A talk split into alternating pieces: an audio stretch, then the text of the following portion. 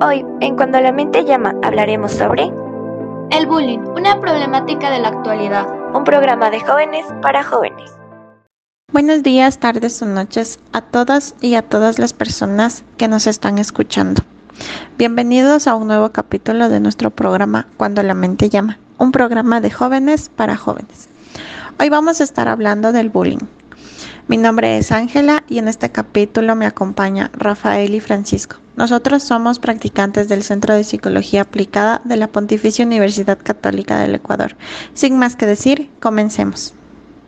Hola a todos y claro, antes de hablar de este tema quisiera preguntarles, ¿qué opinan ustedes respecto al bullying? Bueno, yo creo que el bullying eh, también tiene otro nombre conocido como el acoso escolar. Entonces viene a ser como eh, esta exposición del niño o del adolescente, que puede surgir daños físicos, daños psicológicos, de forma totalmente intencionada y reiterada por parte de otra persona. Y no solo de una persona, sino también eh, de un grupo. Entonces, esto puede surgir en el colegio, en la escuelita, y el acosador que viene a ser la otra persona, aprovechar este desequilibrio, este desequilibrio de poder que existe entre él y su víctima para poder conseguir un beneficio, ya sea material o no. Mientras que eh, la víctima o el acosado se siente totalmente indefenso, puede desarrollar una serie de trastornos psicológicos que afectan directamente a su salud o incluso a situaciones extremas de conducta autodestructiva. Sabemos que eh, el tema del bullying es muy delicado y incluso el, bullying escolar suele producir durante, eh, al entrar al colegio, en el recreo, en los baños, en los pasillos, yo que sé, en los cambios de clase eh, por mala suerte si te tapas en el transporte que te vas a tu casa. Entonces, eh, también puede estar dentro del aula cuando el profesor esté escribiendo en el pizarrón, cuando esté explicando alguna cosa, mientras uno también está atendiendo a otros alumnos, también puede surgir el bullying.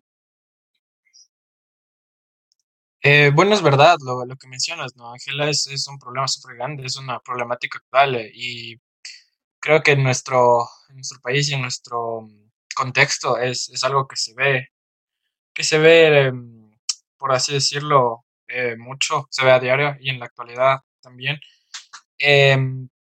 Pero también otra cosa que quería acotar es que no solo el bullying podría darse, o, este tipo de, de agresión, ¿no? Este tipo de, el problema de, estudiante a estudiante, sino también esto podría ser por parte de estudiante a, profesores también. Entonces sí es un, un, tema que hay que tener mucho, mucho cuidado y saber intervenir, ¿no? Como, como tú también comentas, es, es muy, muy, muy importante que tanto los, los profesores o, quien esté encargado sepa reconocer esta, este tipo de señales para saber intervenir y saber actuar para evitar problemas a, futuro como no sé, eh, depresión o, que llegue tanto a ser el conflicto que pueda eh, determinar y, desencadenar en un suicidio.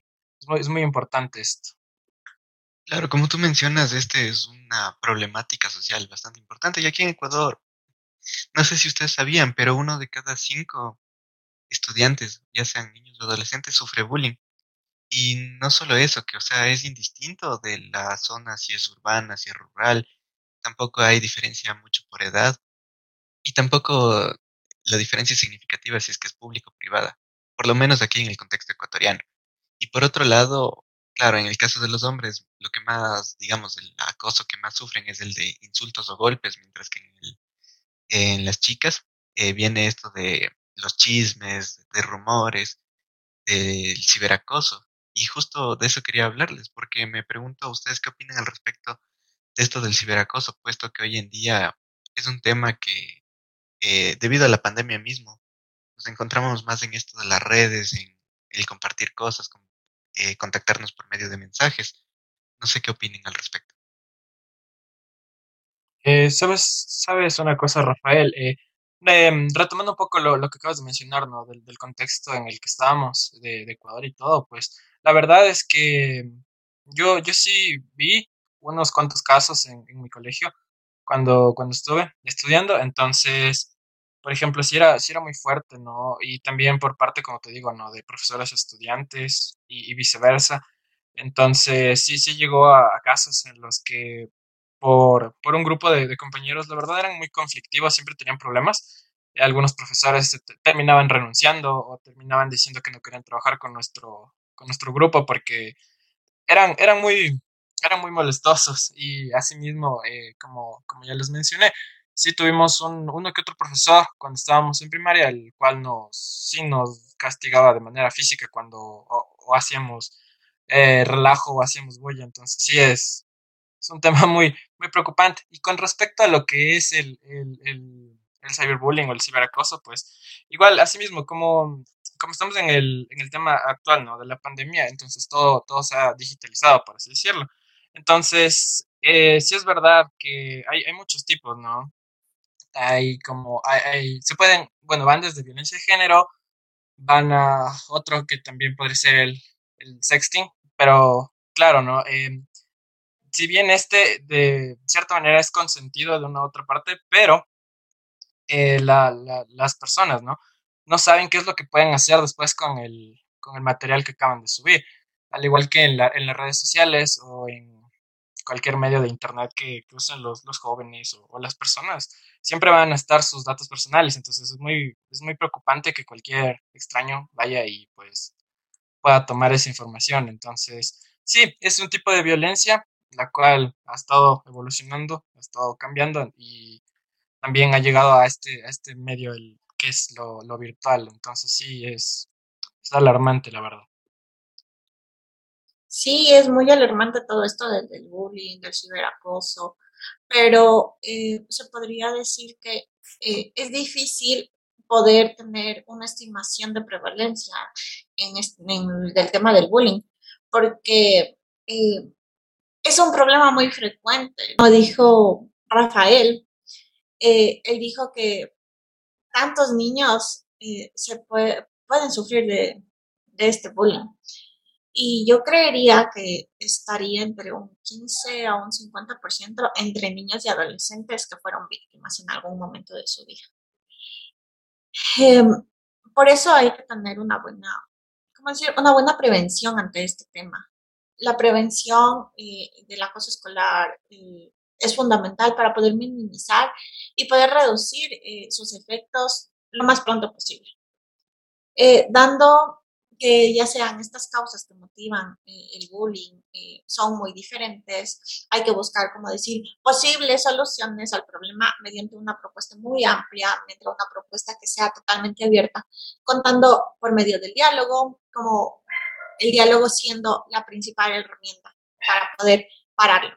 Entonces, eh, se debe enfocar en reducir la incidencia, ya sea profesores, padres o tutores de los niños y adolescentes que tienen que llevar a cabo eh, medidas que implican la aparición de nuevos casos y así poder identificar los factores de riesgo que se están generando y están actuando sobre ellos. Entonces, podemos realizar, yo que se me invento, campañas de sensibilización sobre el maltrato, talleres formativos para explicarles tanto a los padres, tanto a los niños, tanto a los docentes a todas las personas que estén involucradas. ¿Para qué? Para que así se pueda reducir. Entonces, el, la, reducir los casos, eh, podemos llevar a cabo eh, que estas acciones dificulten que se siga produciendo. Entonces, sí que el adolescente tenga mayores problemas en este sentido como en la parte de la relación, de la comunicación fluida, que tiene que ser entre familiares, profesores, y sabemos que la comunicación es súper importante. Además que los profesores deben aumentar un poco más eh, qué es lo que está pasando con los estudiantes y así poder reducir el acoso. No sé qué piensan ustedes de esto. Eh, yo la verdad, como, como mencionas, Ángela, es, es muy importante, ¿no? Que tanto los, los profesionales, los, los profesores, los padres y todo, sepan de cierta manera eh, identificar esto, porque si es que se puede eh, corregir esto a, temprana edad, se pueden evitar muchos problemas a futuro, porque de esto dependerá también el, desarrollo personal del, del, niño, del adolescente, y, esto marcará fuertemente su personalidad. Entonces, es, es importante que desde el primer momento, o sea, se sepa intervenir y se sepa actuar para evitar problemas, muchos problemas a futuro. Entonces, eso. Claro, como ustedes mencionan, yo también me pongo a pensar que, por ejemplo, en Ecuador no hay mucho este tema de prevención. Eh, yo recuerdo que en mi colegio eh, no se hacía prevención del bullying, sino más bien solo se trataban los casos aislados y digamos con castigos, suspensiones, ese tipo de cosas, pero realmente cuando eran casos ya extremos. De ahí recuerdo que simplemente eran llamados de atención, ya no molesten a tal chico, no estén molestando a tal chica, pero no, no existía una prevención como tal, no había este diálogo para hacer entender lo negativo del bullying. Y tampoco una vez ya con los acosadores, recuerdo que tampoco recibían eh, una intervención, digámoslo así, sino más bien solo los castigaban y eso era todo. Eh, es verdad, eh, lo que mencionas es, muy importante, ¿no? Porque la, manera de saber intervenir tampoco es la adecuada. Entonces, pero, y, y, incluso, ¿no? Cuando se quiere tratar este tema, no se lo ve más allá, ¿no? O sea, no se pregunta por qué se, eh, se llegan a ocasionar este tipo de, conflictos, ¿no? Entonces, aquí yo les hago la pregunta, ¿por qué creen ustedes que se, ocasiona el bullying? Claro, yo vengo a ver esto del bullying como un factor social, ¿no? Que de cierto modo quizás, bueno, varía de, del caso a caso, pero en algunos es simplemente réplica de lo que viven en el hogar, eh, de lo que viven con sus hermanos, padres, tíos. Y por otro lado también existe esto del hecho de quizás eh, un autoconcepto bajo, en el que no se, no se sienten con cierto valor por lo que molestan a otros para dar, darse este valor. Bueno, yo creo que depende de cada caso, ¿verdad?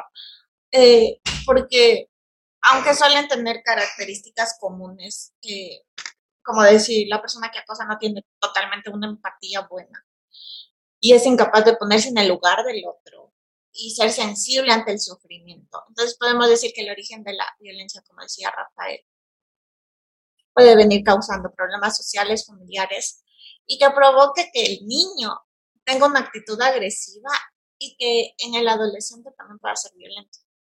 Y en muchas ocasiones los acosadores son personas que también han sido acosadas anteriormente. Y eso es como que algo sorprendente. Que dice, ¿cómo un acosador que ya fue acosado es actualmente el, eh, el que hace sentir eh, pequeño, el que hace sentir mal a la persona, el que maltrata? Entonces, podemos decir que viene a ser una situación eh, social totalmente desfavorable, que puede venir desde la casa y una, una poca, como que decir, una atención que tiene en su ambiente, ¿no? Eh, sí, es, es, verdad, es muy importante lo que ustedes mencionan. Eh, y saben, buscando ¿no? información en Internet, sí, me di cuenta que coinciden en, en, bastantes puntos ustedes, ¿no? y que uno de los principales eh, detonantes de esto es, es el tipo de, relación que llevan con, su, con sus familias, ¿no? Al ser la familia el, centro de, las, de, las, conexiones e interacciones sociales que se van a dar eh, a posterior, eh, es, es, es, es, muy importante que, que se generen buenos, buenos lazos, ¿no? Buenos, buenos vínculos, tanto de padres con hijos y eso, porque los niños tienden a repetir, ¿no? Este tipo de conductas y si es que los niños son o, presencian o están en presencia de, violencia y viven agresiones de parte de, madre, padre o viceversa, entonces los niños saben que de esa manera ellos pueden solucionar problemas, o sea, usando violencia o usando insultos, entonces eh, sí depende también del, como dicen, ¿no? del, del, entorno social en el que están, del, del, medio en el que se desenvuelven. Entonces sí tendríamos que intervenir de eso. Como les digo, igual existen varios tipos de familias, habrá conflictivas, habrá permisivas, pero también hay, hay familias afectivas, las cuales eh, enseñan lo, lo, de, lo que viene siendo empatía, a tratar con los demás y solucionar los problemas sin necesidad de, de llegar a, a, a agudizar el conflicto, ¿no? Bueno chicos, con eso les agradezco mucho y gracias por habernos escuchado. Hasta la próxima. En el siguiente capítulo hablaremos sobre el manejo de emociones en nuestro programa semanal de Cuando la mente llama.